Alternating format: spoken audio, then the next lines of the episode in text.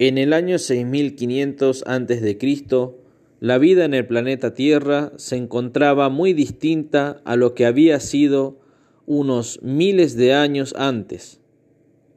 Los glaciares habían retrocedido por completo, dejando un ambiente más cálido y un crecimiento de los niveles del agua en todo el planeta, que separó definitivamente a grandes porciones de tierra, demarcando así los actuales continentes y océanos. El cambio trajo aparejado también la extinción de especies de animales y plantas. A pesar de ello, el ser humano nuevamente logró adaptarse a las condiciones reinantes, desarrollando a su vez habilidades nunca antes vistas, logrando domesticar así animales y plantas, dejando atrás la vida nómade para convertirse en sedentario, asentándose en las primeras aldeas de la historia de la humanidad.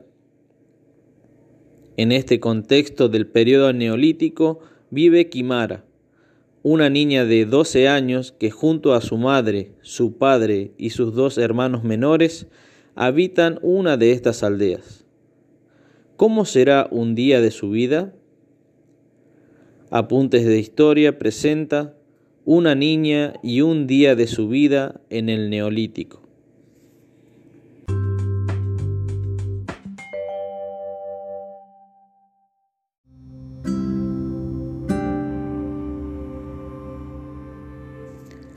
Kimara es una niña que nació en el año 6500 a.C. Vive en una aldea del Neolítico junto a su familia. Desde que tiene memoria, Siempre acompañó a su madre en las tareas del hogar, sobre todo con el cuidado de sus hermanos menores.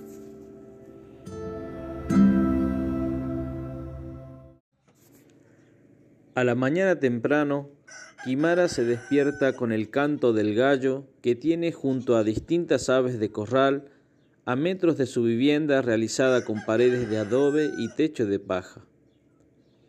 A la hora del desayuno, su madre prepara un poco de leche de cabra y unas tortillas hechas con harina de trigo y agua, cocinadas sobre una piedra calentada con fuego de leña. Al finalizar el desayuno, su padre debe retirarse junto al resto de los hombres adultos de la aldea para guiar a los rebaños de ovejas y cabras a pastar en una llanura cercana. Kimara, por su parte, acompañará a su madre a ordeñar a las únicas dos vacas que tiene la familia, para intercambiar con la familia de su mejor amiga Rifu un poco de leche por carne de buey, tan necesaria para el almuerzo y la cena de estos días.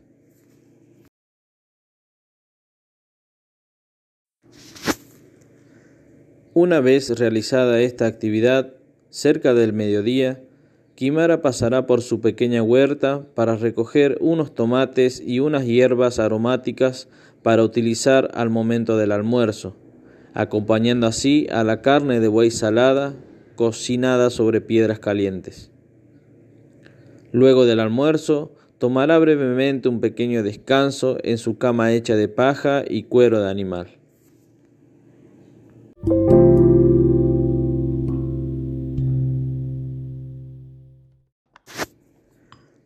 La tarde, Kimara y su madre acuden a vaciar recipientes de cerámica que se encuentran en el interior de su vivienda, para así trasladar los granos de trigo que se encuentran en ellas a los morteros comunitarios realizados sobre grandes piedras, con el fin de obtener harina por medio de la molienda.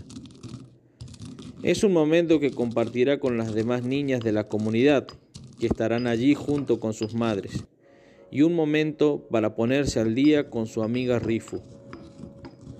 Kimara fue llevada por su madre también para que pueda cuidar de sus dos hermanos más pequeños, los cuales, como todo niño de cuatro y tres años, son inquietos y en reiteradas ocasiones casi ingresan al corral de los animales o casi se extravían entre los pastizales que circundan a la aldea.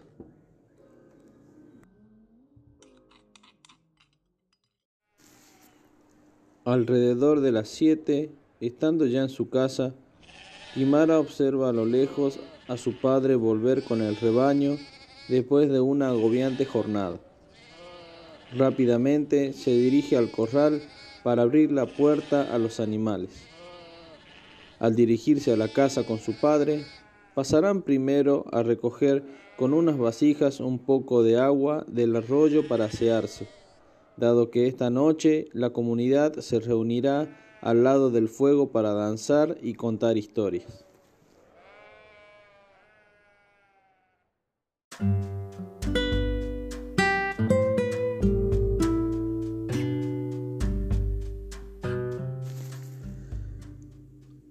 Llegada la noche, todas las familias de la comunidad, incluida la de Quimara, se reúnen para danzar y contar historias de los ancestros.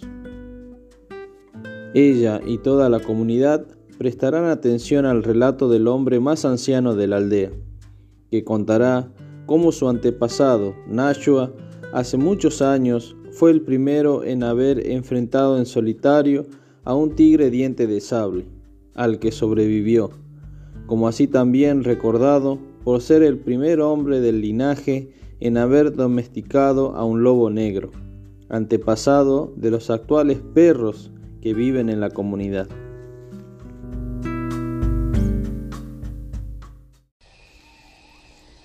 Ya es de madrugada.